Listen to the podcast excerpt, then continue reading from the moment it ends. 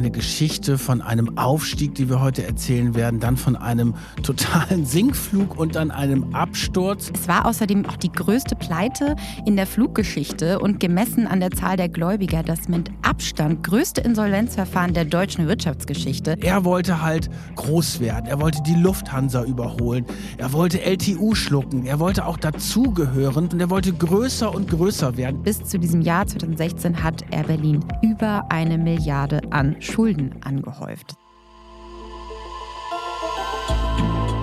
Macht und Millionen. Der Podcast über echte Wirtschaftskrimis.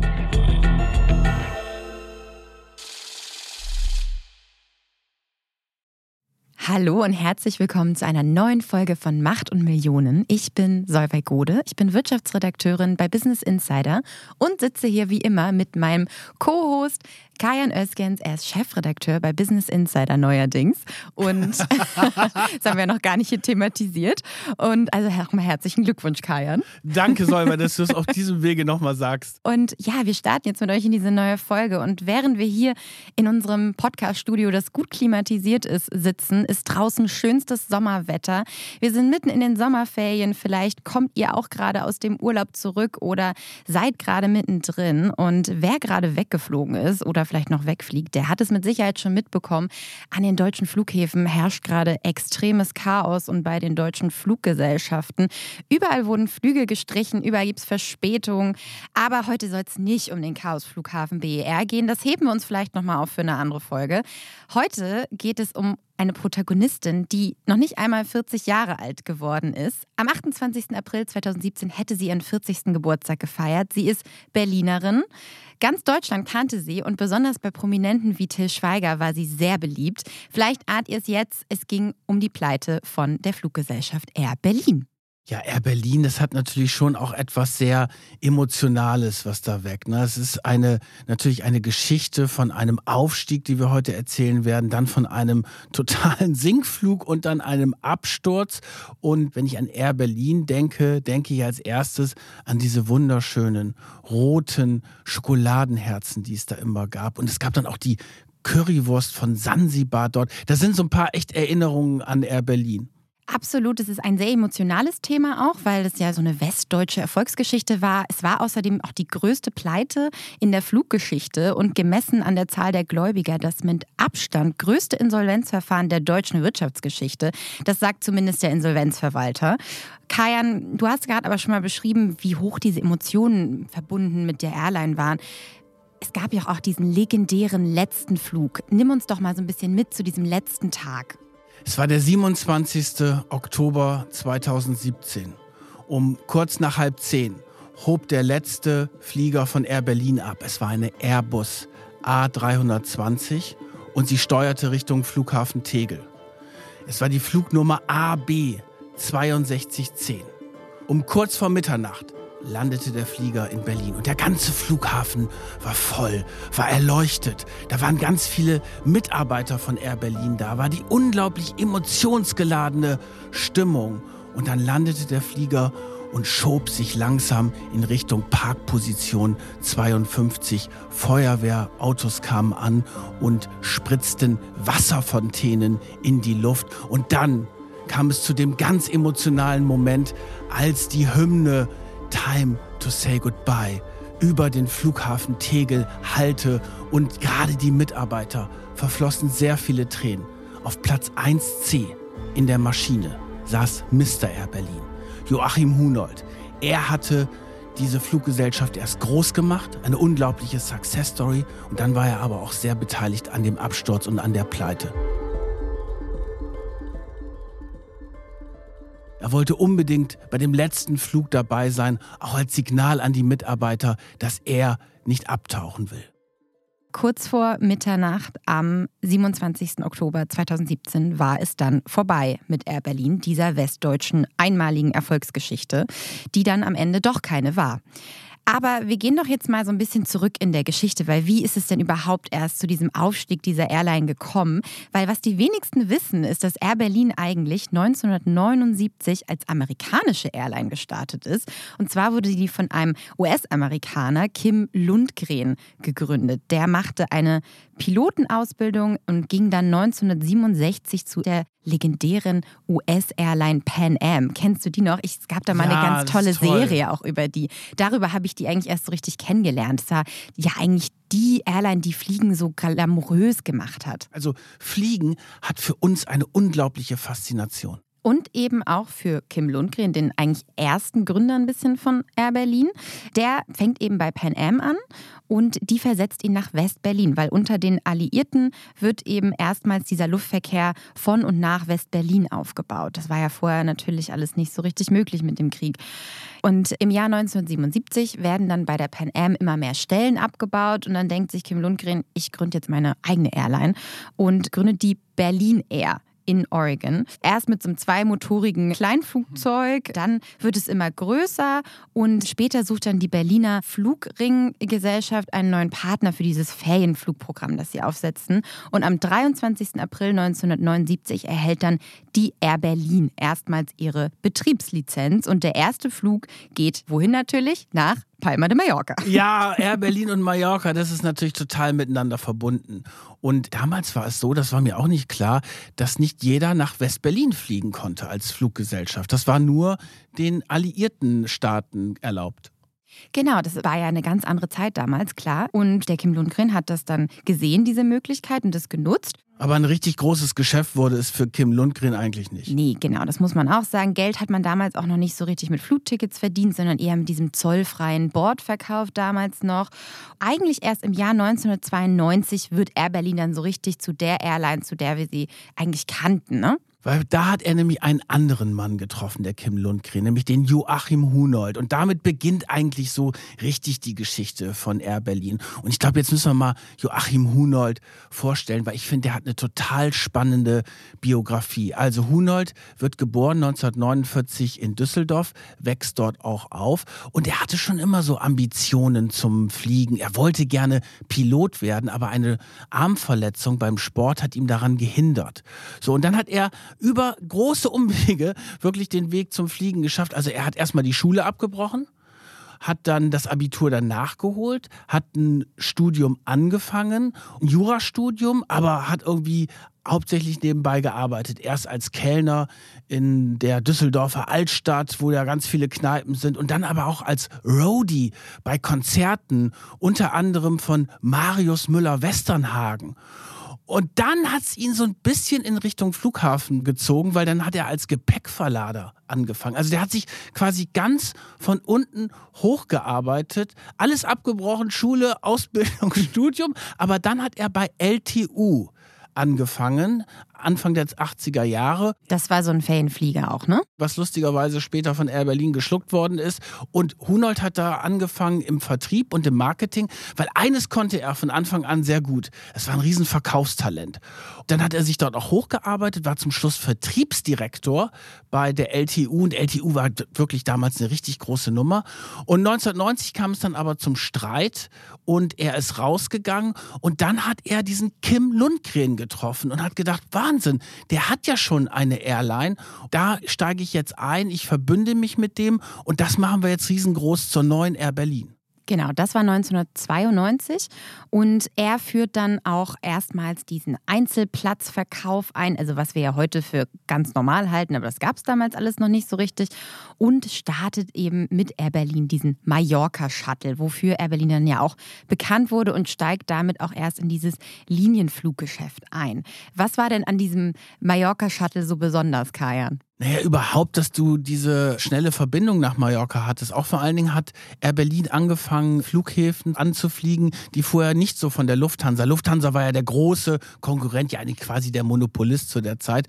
Und die haben Schwerpunkte gehabt, vor allen Dingen München und Frankfurt. Und Air Berlin hat dann sehr viele Flüge angeboten von Düsseldorf und Berlin, hat also ein ganz neues Segment aufgemacht und fing wirklich auch damit an, diese Flüge auch in einem Segment zu verkaufen, das deutlich deutlich unter den Preisen von der Lufthansa lag. Das war ja auch so ein bisschen das Ziel der Air Berlin, ne? Lufthansa auch anzugreifen. Und wie wichtig diese Rolle von Hunold als ja, Gründervater von Air Berlin war, das hat uns natürlich unser Experte Lars Petersen erklärt. Wir haben natürlich dieses Mal auch wieder jemanden dabei. Lars Petersen ist unser Kollege. Er ist Politikchef bei Business Insider. Und er ist auch für seine Recherchen im Zusammenhang mit der Insolvenz von Air Berlin sogar mit einem Journalistenpreis ausgezeichnet worden. Da haben wir natürlich gedacht, das ist perfekt für diese Folge und haben ihn eingeladen. Und er erzählt uns jetzt eben einmal kurz diese Rolle von Hunold bei Air Berlin. Er hat diverseste Airlines dazu gekauft, LTU später und, und, und. Ist unfassbar schnell gewachsen. Also wenn man mit ihm mal gesprochen hat am Telefon, da hat man das dann immer so gemacht. Ne? Und äh, ja, na klar, das kann ich aber super machen. Ne? Und so, das war einfach genial. Also der hatte wirklich ein Händchen für Menschen, das muss man einfach sagen. Ein Händchen für Menschen, aber am Ende nicht mehr ein Händchen so sehr fürs Geschäft. In diesen Jahren, in denen es Air Berlin noch so gut ging und die so eine beliebte Airline in Deutschland waren, da haben die sogar eine eigene Hymne, einen Song ja, rausgebracht und den haben wir euch jetzt natürlich auch noch mal mitgebracht. Der ist schon ein bisschen legendär. Willkommen an Bord,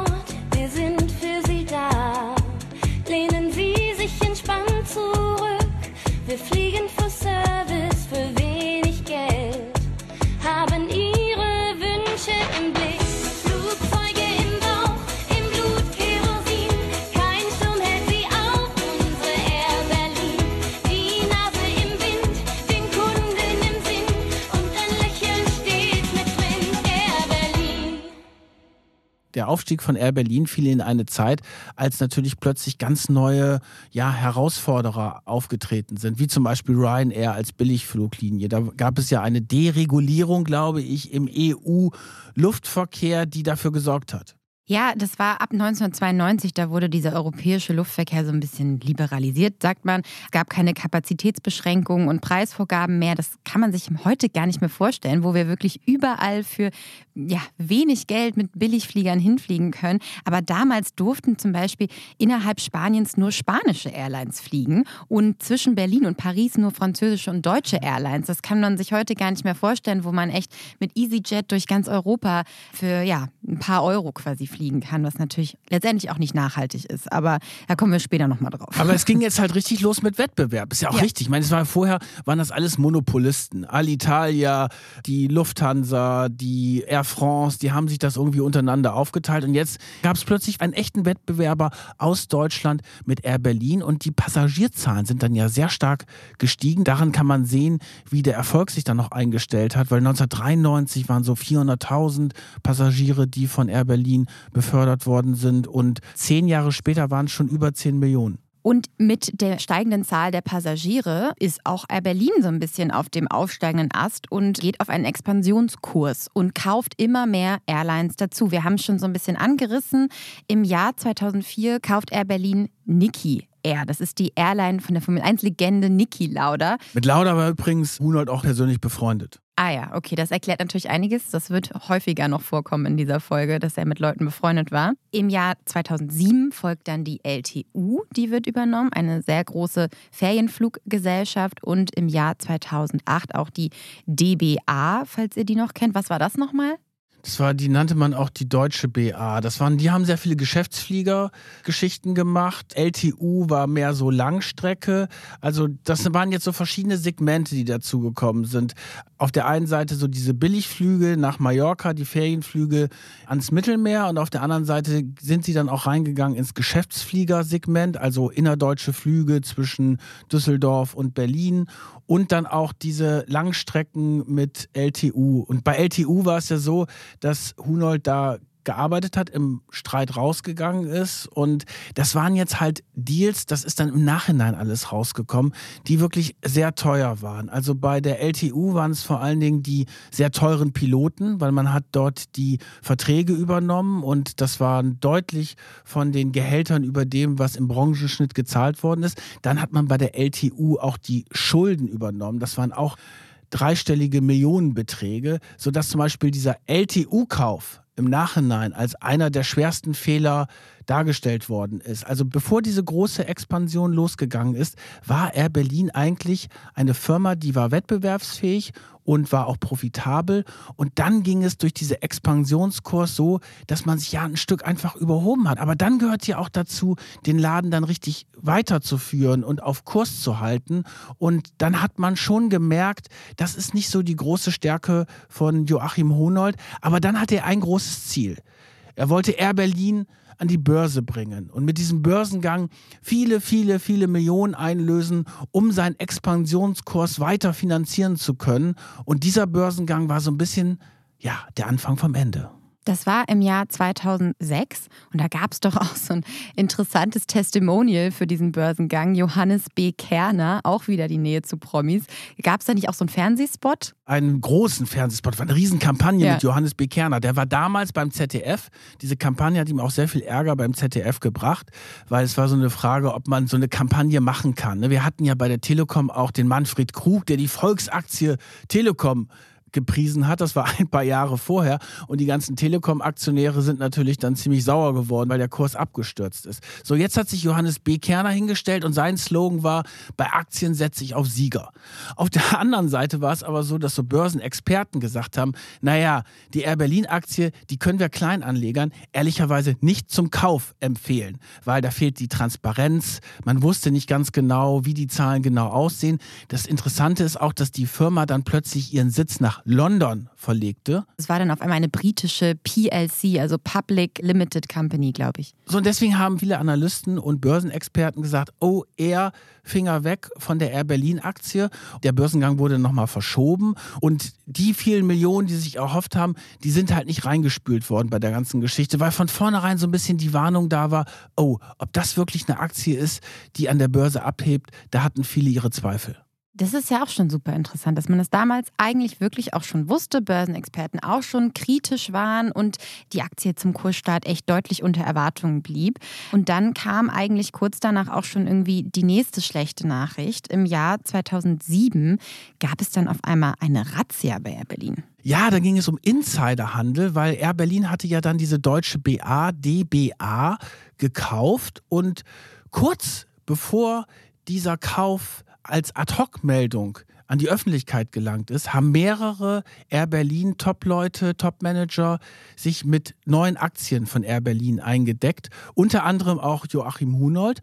Und das hat die BaFin dann, die haben wir ja auch schon öfter bei uns gehabt, also die Bankenaufsicht, die hat eine Strafanzeige gestellt bei der Staatsanwaltschaft Stuttgart. Und dann kam es zur Durchsuchung, zur Razzia in den Räumen von Air Berlin. Hunold stand unter dem Verdacht des Insiderhandels, fünf weitere Air Berlin Manager ebenfalls. Und es muss man aber fairerweise sagen, dass diese Ermittlungen dann ins Leere gelaufen sind. Es kam zu keiner Anklage und das Verfahren ist dann eingestellt worden.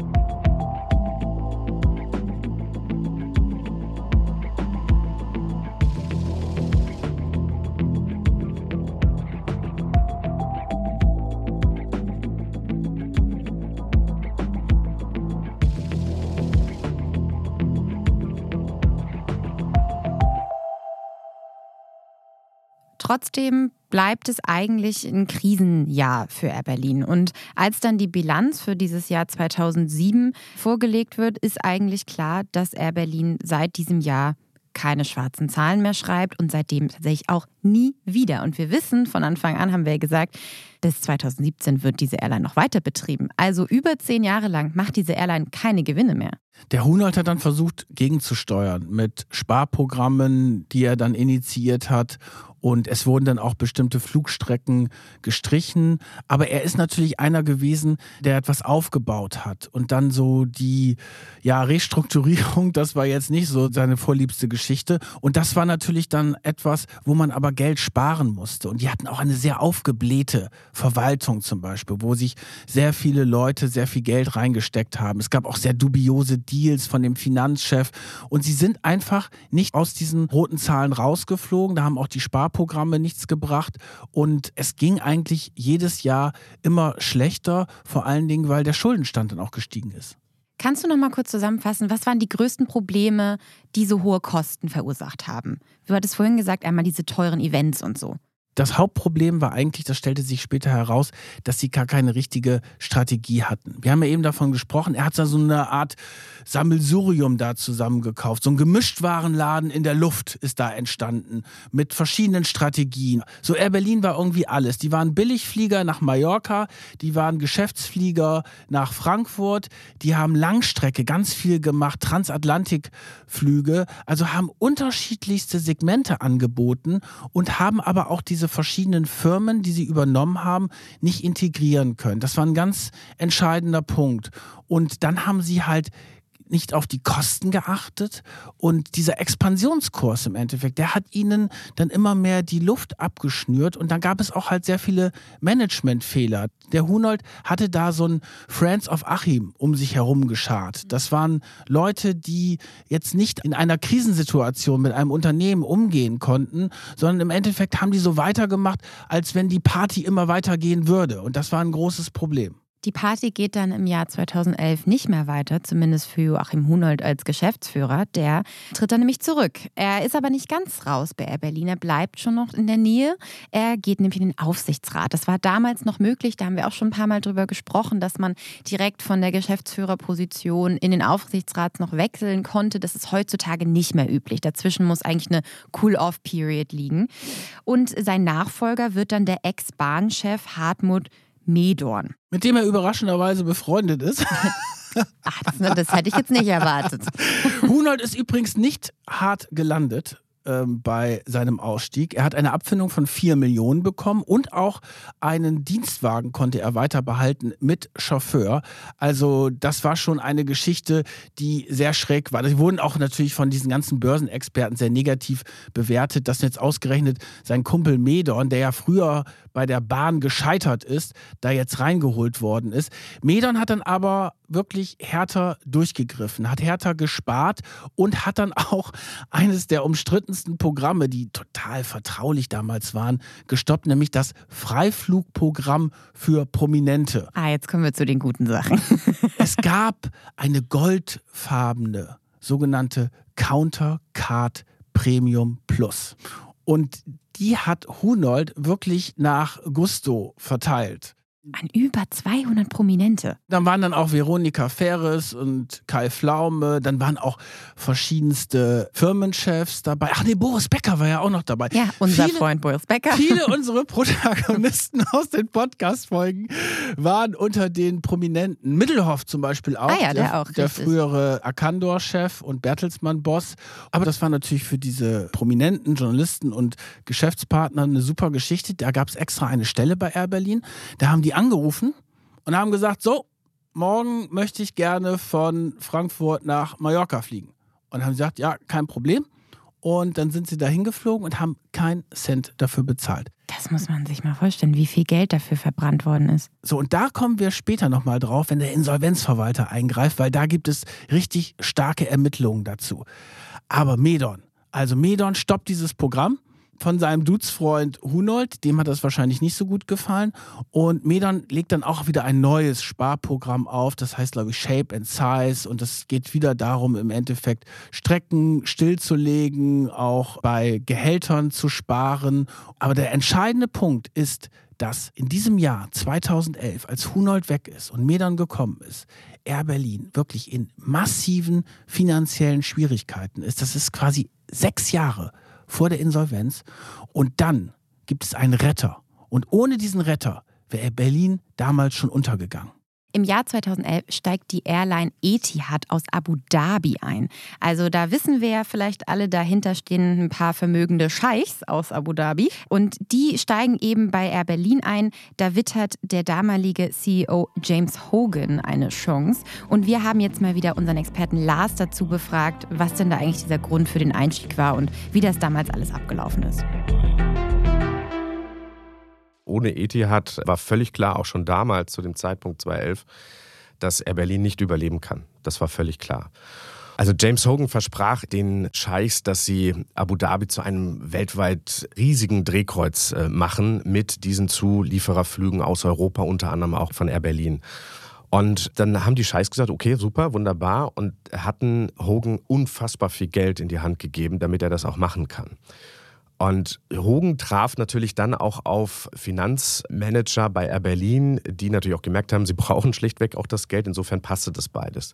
Auch da fingen schon die ersten Gerüchte an, dass man eigentlich sich das alles sehr teuer hat bezahlen lassen. Da liefen auch die Investitionen über Firmen auf Steuerparadiesen. Man konnte kaum mehr so richtig nachvollziehen, woher und wie viel am Ende dann eigentlich wirklich zwischen Abu Dhabi und Air Berlin dann eigentlich tatsächlich floss.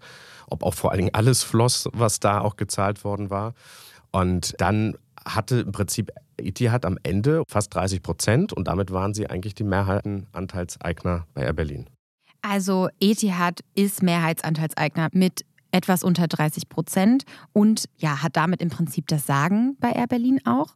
Die sind in einer totalen Abhängigkeit dadurch gewesen. Also sie hingen quasi am Tropf der Scheichs und die haben dann immer wieder die Verluste, die ja aufgelaufen sind, ausgeglichen und die konnten natürlich dann jederzeit quasi den Stecker ziehen. Und Medon ist dann nach anderthalb Jahren gegangen. Es kam der nächste Chef, der nächste Chef, der nächste Chef.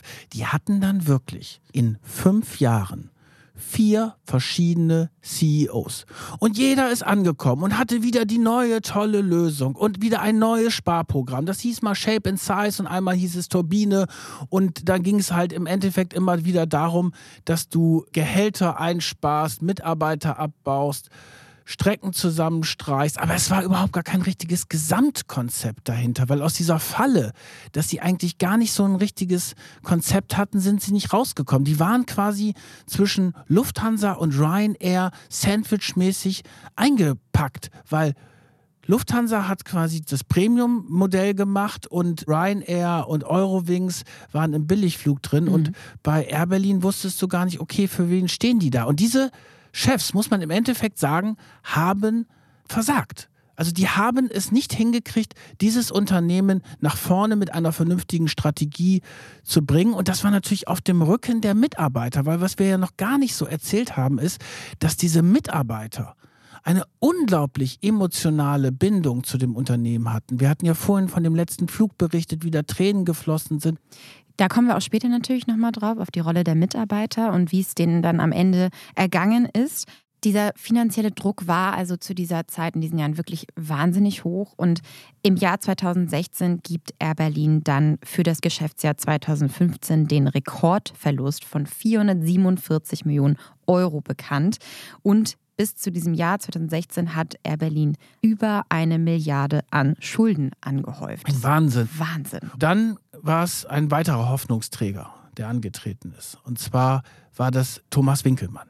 Thomas Winkelmann war dann im Februar 2017 der neue CEO. Interessanterweise kam er von der Lufthansa, hatte da eine sehr lange Erfahrung und war auch zum Beispiel verantwortlich für deren Billigfluglinie Germanwings, die dann ja später in Eurowings umbenannt worden ist. Und er galt schon als jemand, der wirklich ein Experte ist. Und plötzlich war wieder Hoffnung da, weil die anderen CEOs haben ja alle überhaupt nicht performt und Winkelmann galt schon als jemand, der sich wirklich gut auskennt als Experte.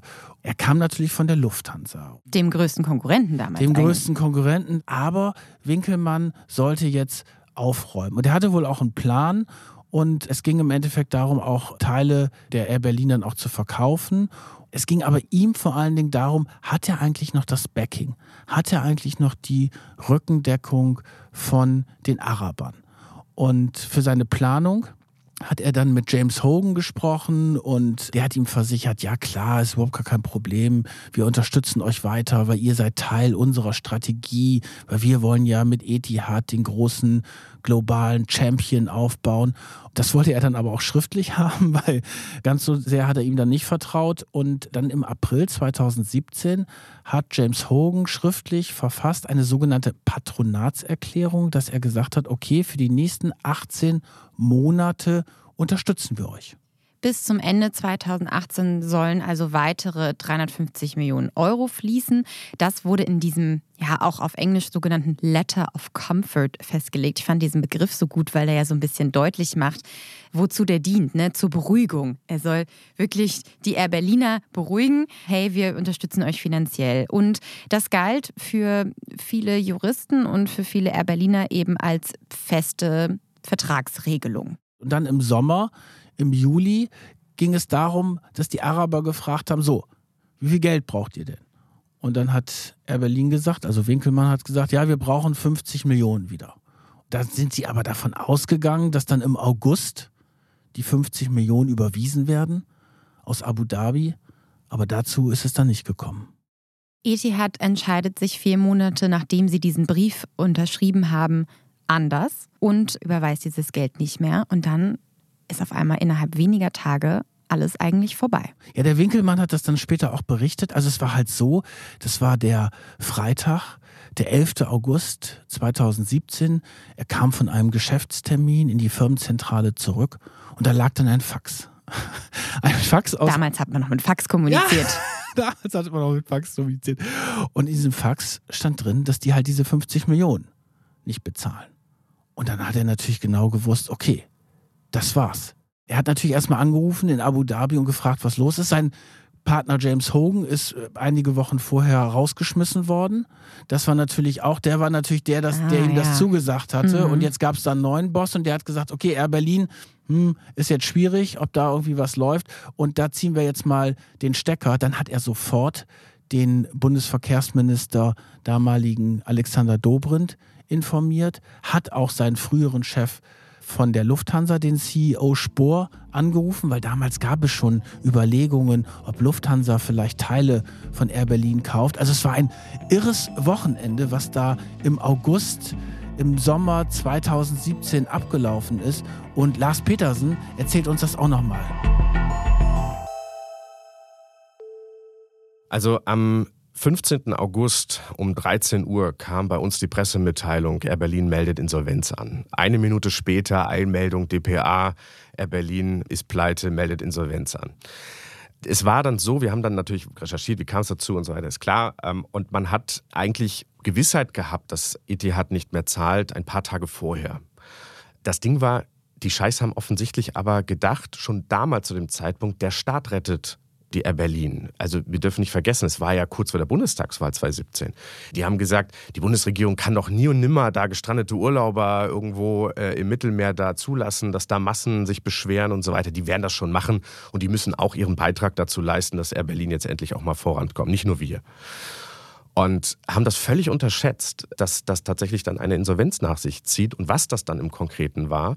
Denn erst als dann die Scheiß gesagt haben, es geht nicht mehr, haben dann die Manager, und zwar so Donnerstag, Freitag ungefähr, haben natürlich gesagt, okay, wo kriegen wir jetzt Geld her? Haben Kontakt mit der Bundesregierung aufgenommen.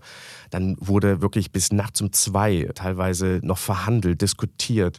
Staatssekretäre äh, wurden aus dem Urlaub sogar zurückgeholt oder haben gar im Urlaub noch äh, diskutiert und verhandelt und äh, gesprochen. Und am Ende war dann übers Wochenende klar, es funktioniert nicht so, dass die Bundesregierung komplett einsteigt, aber man kriegt 150 Millionen Euro als quasi kurzfristiges Darlehen, auch übrigens mit einem saftigen Zinssatz, das darf man auch nicht vergessen.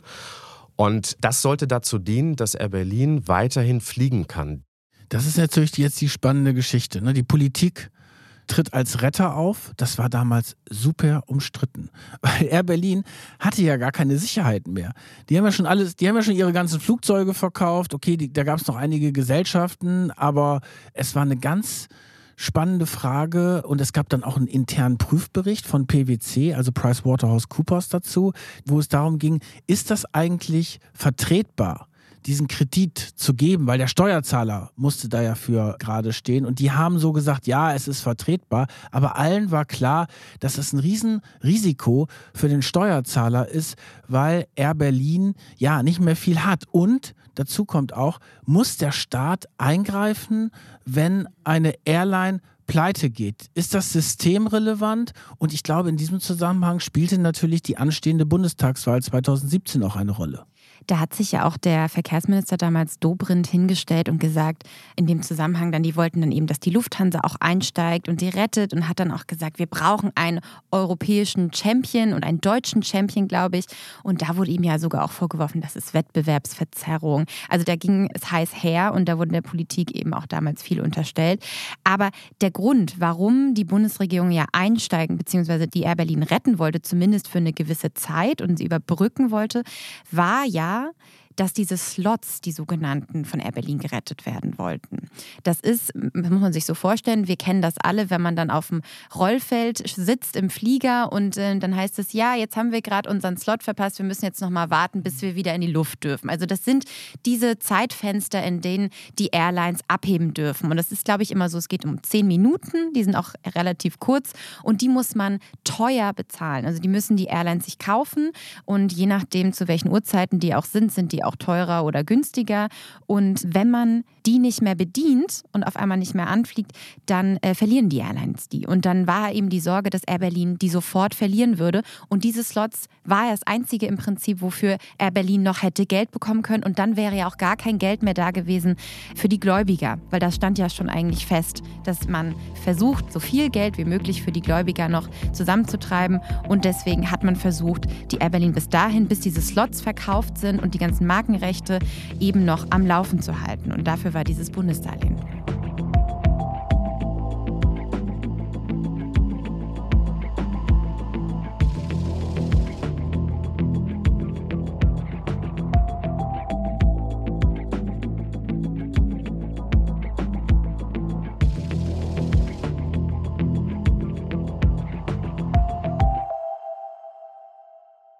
So, dieses Darlehen wurde jetzt aber zurückgezahlt, können wir sagen. Also mit ein bisschen Verspätung Ja, und aber- plus 27 Millionen Euro Zinsen. Ja, aber das hat wirklich, das war eine Zitterpartie, muss man ganz klar sagen. Dieses Darlehen wurde dann erst verspätet, nach zwei Jahren zurückgezahlt.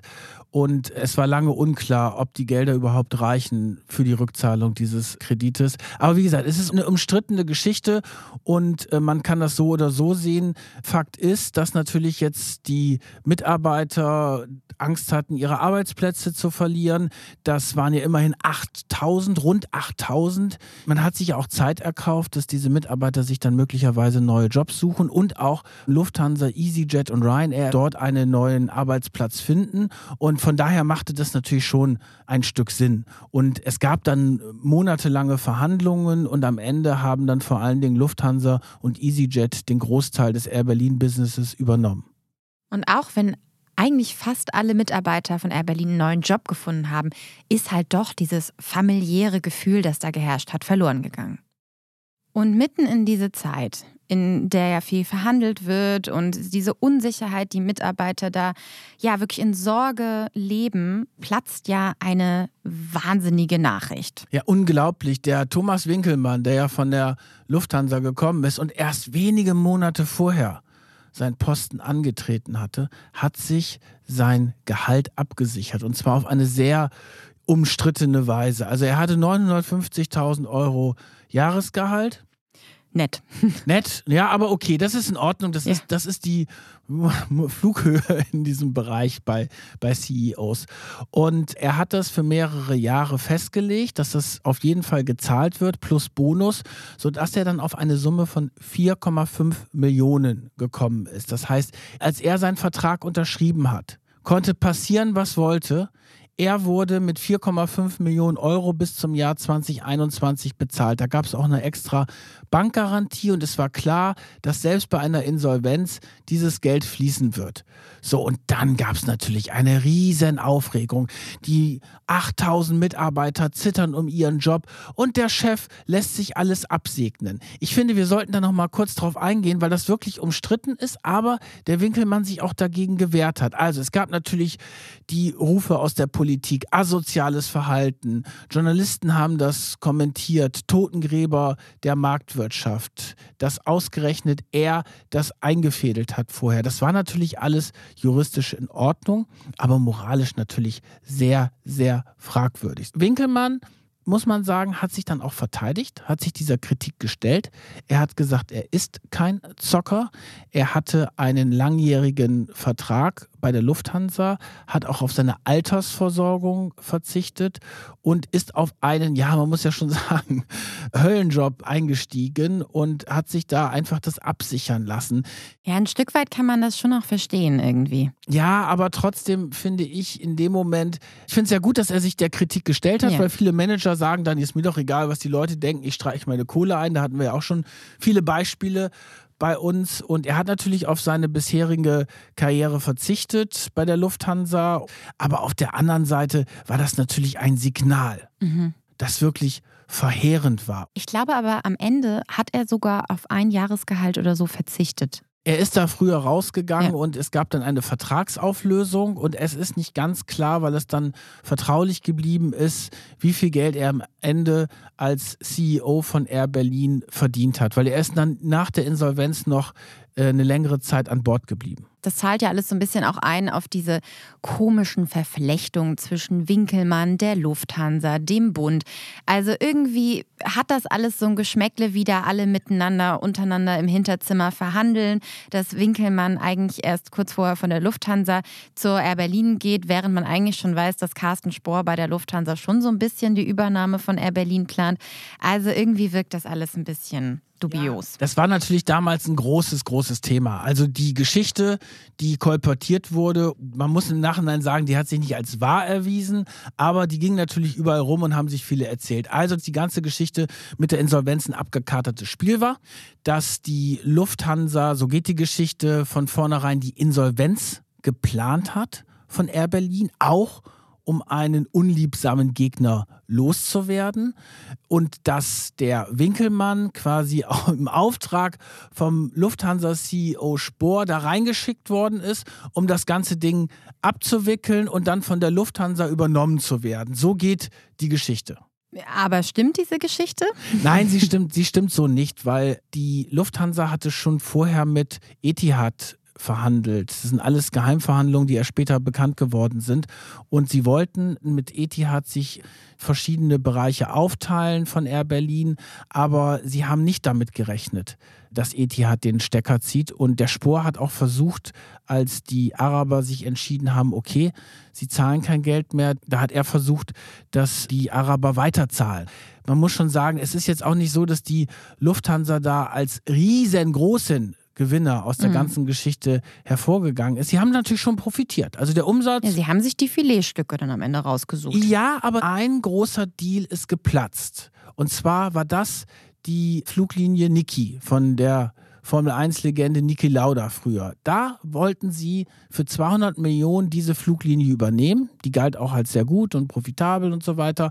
Und dieser Deal ist aber gar nicht zustande gekommen, weil die EU-Kommission dann gesagt hat, ja, wenn sie die Niki übernehmen würde, dann wäre da wäre zu wenig Wettbewerb im Hm, Flugverkehr. Dann wäre die Lufthansa ein Monopol. Ja, und von daher ist es jetzt nicht so, dass die Lufthansa der große, große, große Gewinner ist. Sie haben davon profitiert, aber nicht so riesig, wie ähm, am Anfang befürchtet worden ist.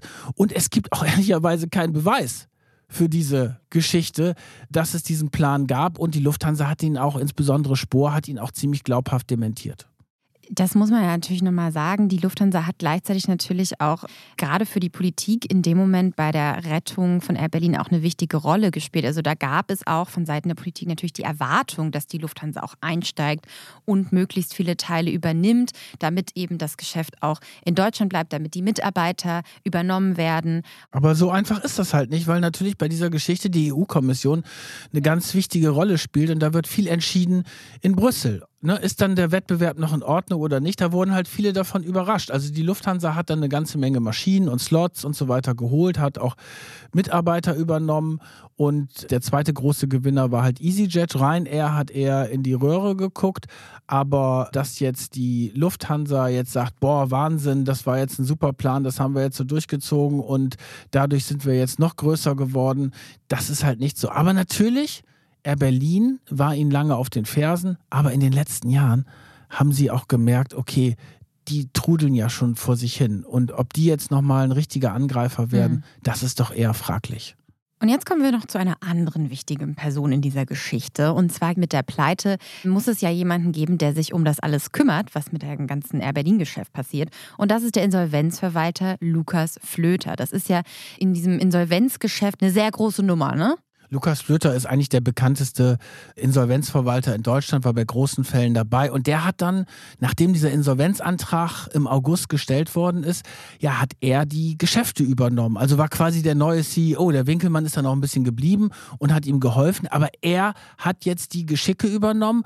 Und das war natürlich eine besonders herausfordernde Insolvenz. Also auf der einen Seite ging es darum, diesen Kredit der Bundesregierung möglichst schnell zurückzuzahlen. Es ging darum, Werte zu versilbern, zu verkaufen, zu überlegen, was mache ich mit den Flugzeugen, was mache ich mit den Slots und vor allen Dingen, was ist mit den Mitarbeitern. Also eine Riesenherausforderung als Insolvenzverwalter. Und wie bezahle ich natürlich die Gläubiger? Mit allen Mitteln, kann man sagen, versucht er über die Jahre, mittlerweile ja jetzt auch schon fünf, versucht er überall Geld rauszuholen. Und er hat da verschiedene Ideen. Und eine seiner ersten Ideen waren, mit ja, Wirtschaftsforensikern nach Managementfehlern zu suchen und zu gucken, ob man da vielleicht jemanden verklagen kann und da noch Geld rausholen kann. Das hat uns Lars auch nochmal erklärt. Berlin hatte gerade zum Schluss sehr stark auf dieses Modell des Sale and Lease Back gesetzt. Das heißt, ich verkaufe meine Flugzeuge und lease sie wieder zurück. Hat den Vorteil, dass ich in Spitzenzeiten wie im Sommer natürlich viel, viel flexibler bin mit den Maschinen und kann sie besser einsetzen und habe nicht die hohen Betriebskosten permanent und kann die Flotte natürlich wieder reduzieren, wenn es dann im Winter ist und weniger Fluggäste sind. Das ist üblich in der Branche, aber Air Berlin hatte am Ende gar keine Flugzeuge mehr, die irgendwie ihnen gehört hatten. So, und dann hatte man festgestellt, dass man zum Beispiel Flugzeuge für 300.000 wieder angemietet hat, obwohl der marktübliche Preis bei 100.000 war. Und das war auch etwas, was der Insolvenzverwalter natürlich untersucht hat. Die Frage, wo denn eigentlich die Differenz herkommt ist man natürlich teilweise auch eben sehr dubiose Finanzgeflechte gekommen, die man aber gar nicht mehr am Ende so richtig durchblicken konnte und wo man leider am Ende auch wusste, okay, selbst wenn das jetzt noch tatsächlich funktionieren könnte, ist es am Ende einfach verjährt. Das ist das große Problem. Am Ende ist diese Verjährungsfrist nur ein paar wenige Jahre und da, wo tatsächlich viel passiert ist, das war ja teilweise zum Börsengang, das war gerade bei LTU, das ist also schon am Ende damals sechs, sieben, acht Jahre her gewesen. Aber da hatte man Indizien, dass da einiges auch krumm gelaufen ist. Die Manager waren dann auch nicht mehr bei Air Berlin. Aber wie gesagt, man konnte keinem etwas beweisen. Insofern war es halt für den Insolvenzverwalter natürlich auch unglaublich schwierig, halt wieder Geld reinzuholen. Also der Lukas Flöter guckt sich das alles an, holt alle möglichen Gutachten aus den Schubladen in der Firmenzentrale raus und er stößt wirklich auf total spannende Dinge. Und dann findet er plötzlich ein Gutachten von PwC, die das Ganze schon mal untersucht haben. Und zwar in der Ära Medon, das war der, der nach Hunold gekommen ist. Mhm, Im Jahr 2011 ungefähr? Ja, genau. Und die haben sich das damals schon mal angeguckt und die haben festgestellt, dass es einen Anfangsverdacht auf Veruntreuung von Firmengeldern gibt. Weil natürlich die Frage ist, muss das sein, dass du mit diesem ganzen Geld diese Promis umschwärmst? Und da sind sie zum Beispiel auf einen gestoßen. Das war damals der berühmteste Partyveranstalter Deutschlands, Manfred Schmidt. Das war sozusagen der engste Buddy von Hunold. Und der hat auch einen Freiflugschein im wahrsten Sinne des Wortes gehabt. Also der konnte nicht nur selber ganz viele Flüge umsonst machen, sondern der konnte auch seine Freunde und Geschäftspartner ebenfalls einladen, dass die nicht zahlen mussten. Und dann haben sie festgestellt, dass Manfred Schmidt fast 300 Mal umsonst geflogen ist und dass er dann über 2000 Flüge an Freunde vermittelt hat, die ebenfalls umsonst geflogen sind, sodass insgesamt ein Schaden von einer knappen halben Million Euro alleine durch diese Geschichte entstanden ist. Und da haben dann die PwC-Prüfer gesagt, oh, das müssten wir jetzt nochmal richtig untersuchen, weil da liegen wirklich Hinweise auf Untreue vor. Und interessanterweise dieses Gutachten, das dann 2011, 2012 fertig gemacht worden ist, das ist dann einfach in der Schublade verschwunden. Das hat dann sich keiner mehr angeguckt. Und erst Flöter ist dann 2017 darauf gestoßen und da war es schon verjährt. Ja, das war eben dann unter Medon und der hat das dann wohl auch angestoßen, diese Untersuchung.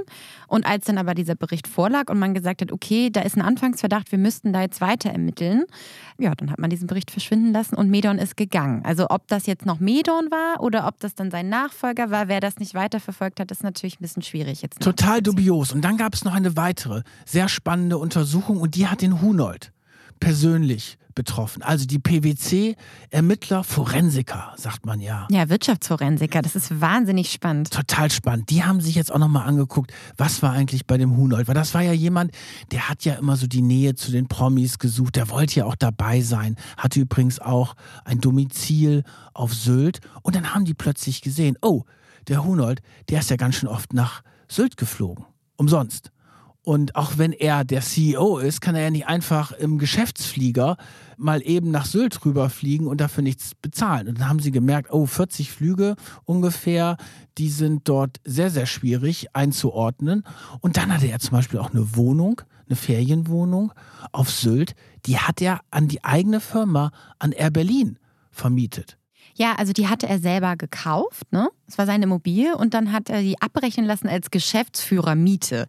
Und es war jetzt eben auch nicht klar erkennbar, ob das für Geschäftszwecke diese Miete wirklich notwendig war. Und da haben die PwC-Leute gesagt, naja, da gibt es eigentlich überhaupt gar keine Notwendigkeit dafür. Sind auf ganz viele verschiedene Fälle gestoßen. Hunold hat gesagt, war alles im Sinne der Firma. Aber das war auch eine Geschichte, wo sie gesagt haben, da könnten Firmengelder veruntreut worden sind, haben empfohlen, eine externe Kanzlei einzuschalten. Und das ist aber auch ausgeblieben. Jetzt hatte Lukas Flöter aber noch eine andere Idee, wie er noch an Geld kommen könnte, weil einen großen anderen Player haben wir jetzt ein paar Minuten schon länger nicht mehr erwähnt. Es geht ja immer noch Etihad, die ja eigentlich Ja. den Stecker gezogen haben und damit ja auch maßgeblich dafür gesorgt haben, dass äh, Berlin in die Pleite gerutscht ist. Klar, sie haben sie halt am Leben gehalten mit ihrem Geld, aber ja, sie haben das Geld ja dann gar nicht gezahlt. Was ist denn da los? Und da hat Lukas Flöter natürlich auch nochmal nachgehakt und wollte dann eine Schadensersatzforderung von denen von zwei Milliarden Euro. Das hat aber nicht ganz geklappt. Es hat überhaupt nicht geklappt. Er ist da noch dran an der Geschichte und hat noch nicht ganz aufgegeben. Aber das Hauptproblem bei der Sache war, dass der Sitz von Air Berlin in England ist, also in Großbritannien. Und das Ganze wird dann nach britischem Recht gemacht. Und da haben die britischen Gerichte schon relativ früh signalisiert, ja, es gab diese Zusage von Etihad, aber ob man daraus dann einen Schadensersatz stricken kann, ist eher ungewiss. Und deswegen zieht sich dieses Verfahren hin. Es ist auch sehr teuer. Flöter hat auch gar nicht mehr das Geld für dieses Verfahren. Er sucht Finanziers, um Etihad weiterhin in England verklagen zu können. Hat auch noch nicht aufgegeben. Das Verfahren ist noch nicht vorbei. Aber die Chance, dass die Gläubiger da wirklich an Geld rankommen, ist eher gering. Im Jahr 2018 gab es dann aber sogar noch mal ein Vergleichsangebot von Etihad. Die haben ihn 100 Millionen angeboten, aber der Gläubigerausschuss, der hat das dann abgelehnt, weil der Insolvenzverwalter Flöter eben ja noch Chancen auf mehr eben geweckt hat. Und das ist jetzt die Frage, hätte man das vielleicht annehmen sollen? Er hat halt gezockt bei der Geschichte und sieht eher aus, als wenn er verloren hat. Man muss dazu natürlich sagen, dass Lukas Flöter natürlich auch davon profitiert, je länger dieses Verfahren geht, weil er verdient natürlich auch. Und im März 2019 kam dann raus, dass er allein zwischen August 2017 und Januar 2018 allein 22 Millionen Euro verdient hat. Ja, das ist natürlich die Geschichte. Diese Insolvenzverwaltung, die ist natürlich schon sehr lukrativ. Ist ein harter Job gewesen, muss man Klar. auch sagen. Und er hat natürlich auch viele Mitarbeiter gehabt, die er bezahlen musste, die Prozesskosten. Das geht ja jetzt nicht in seine eigene Tasche. Aber natürlich ist es dann auch lukrativ, wenn du so einen großen Fall hast, ohne Frage. Ja, so. Und jetzt errechnet sich Lukas Flöter nochmal eine neue Chance bei diesem Etihad-Verfahren, weil wir sind ja alle, haben wir mitbekommen, wir sind ja im Brexit quasi. Und Großbritannien gehört nicht mehr zur EU. Und deswegen erhofft er sich da durch Gesetzesänderungen oder eben neue Auslegung von diesen ganzen Gesetzen auf neue Chancen. Das hat uns Lars jetzt auch nochmal kurz erklärt, wie das dann funktioniert. Eigentlich ist man auch nach wie vor auf Seiten des Insolvenzverwalters total überzeugt davon, dass Etihad hätte das Geld bezahlen müssen und aus irgendwelchen Gründen gesagt hat, wir machen es nicht. Und im Prinzip dadurch eigentlich auch erst die Air Berlin-Pleite überhaupt passiert ist. Wie gesagt, man bereitet jetzt Prüfungen vor, ob man möglicherweise auch nochmal an die Versicherung kommt äh, von äh, Winkelmann. Also ich habe erst vor kurzem nochmal mit Lukas Flöter gesprochen, mit dem Insolvenzverwalter, und äh, er meinte, er, er wird nach wie vor nichts unversucht lassen, um da Geld rauszuholen.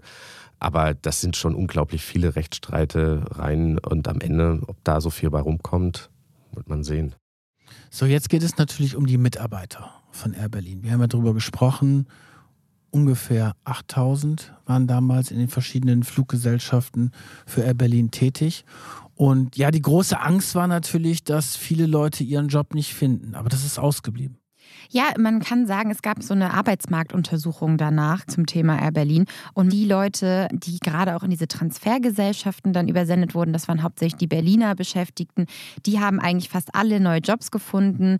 Allerdings verdient mehr als die Hälfte schlechter als vorher. Das muss man natürlich auch sagen. Gerade eben auch diese LTU-Piloten, die wir erwähnt hatten, die hatten ja wahnsinnig gute Verträge damals.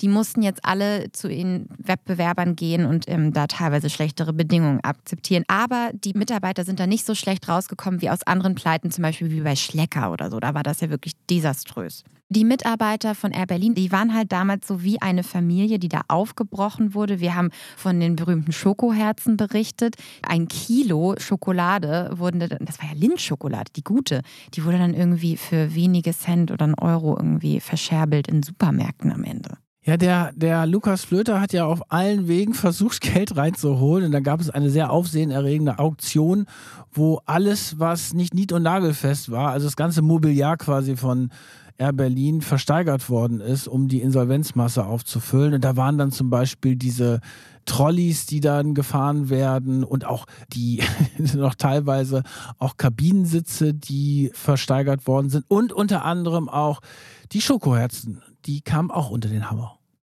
Das große Fragezeichen hängt jetzt noch so ein bisschen über meinem Kopf. Es ist ja eigentlich niemand wirklich zur Rechenschaft gezogen worden. Passiert da jetzt wirklich gar nichts mehr? Das finde ich auch sehr problematisch an der Geschichte. Und das entspricht ja auch nicht unbedingt unserem Gerechtigkeitsempfinden. Wir haben ja gesagt, das war mal eine profitable, wettbewerbsfähige Airline, die eine gute Success Story hingelegt hat. Dann ist es groß und groß geworden und äh, dann gab, sind viele Managementfehler gemacht worden. Es gibt unendliche Gutachten darüber, dass da wirklich Riesenpannen passiert sind und äh, Fehlgriffe mit Käufen und so weiter. Es gab Anzeichen für Straftaten, die nicht weiter verfolgt worden sind. Also das ist schon etwas, wo man dann zurückblickt und sagt, das kann doch nicht sein, dass hier eine so große Pleite hingelegt würde von einer ja eher sympathischen Marke, das darf man ja auch nicht vergessen. Mhm. Und keiner muss dafür gerade stehen. Das ist ja natürlich wieder dieser Old Boys Club, den wir so oft erwähnen. Ne? Die, die Männer, die sich da alle gegenseitig unterstützen und die dann ja auch einfach sehr weich fallen.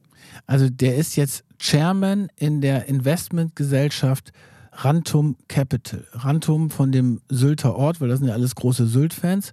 Und wenn man sich das mal anguckt im Internet, wer da alles drin ist, das ist wirklich die alte Deutschland AG, mhm. die äh, jetzt in die Jahre gekommenen ehemaligen CEOs und Manager, die da irgendwie noch mal ein bisschen rumfummeln bei Investments. Also natürlich, da bleibt ein komisches Gefühl. Er hat eine tolle Erfolgsgeschichte geschrieben, aber es ist häufig das Problem, wenn du dann erstmal oben bist, ist es natürlich unglaublich schwierig, auch oben zu bleiben. Und das ist ihm nicht gelungen. Und Air Berlin leider auch nicht. Wie geht euch das denn? Das würde ich jetzt gern zum Ende dieser Folge vielleicht nochmal von euch hören. Schreibt uns doch mal, seid ihr vielleicht sogar Gläubiger von Air Berlin und habt ihr noch diese Schokoherzen? Wenn ja, dann bitte schickt uns Fotos mit euren Schokoherzen. Ja, genau. Per E-Mail gerne an Macht und Millionen at businessinsider.de oder als Direktmessage bei Instagram. Da findet ihr uns einfach unter Macht und Millionen. Da freuen wir uns immer, Fotos von euch zu sehen und vor allen Dingen natürlich von diesen tollen, leckeren Schokoherzen. Solltet ihr trotzdem jetzt gerade vielleicht noch in euren Urlaub starten oder demnächst einen Flug anstehen, dann kann ich euch natürlich empfehlen, in der Warteschlange unsere alten Folgen zu hören oder eben vielleicht auch die neuen, die ihr noch nicht kennt. Wir freuen uns jedenfalls sehr über eure Unterstützung. Damit verabschieden wir uns aus dieser Folge. Bis zum nächsten Mal. Guten Flug. Tschüss. Macht und Millionen. Eine Produktion von Business Insider. Redaktion Solvay Gode und Kajan Öskens. Titelmusik Afonelli. Produktion Michael Reinhardt und Yannick Werner.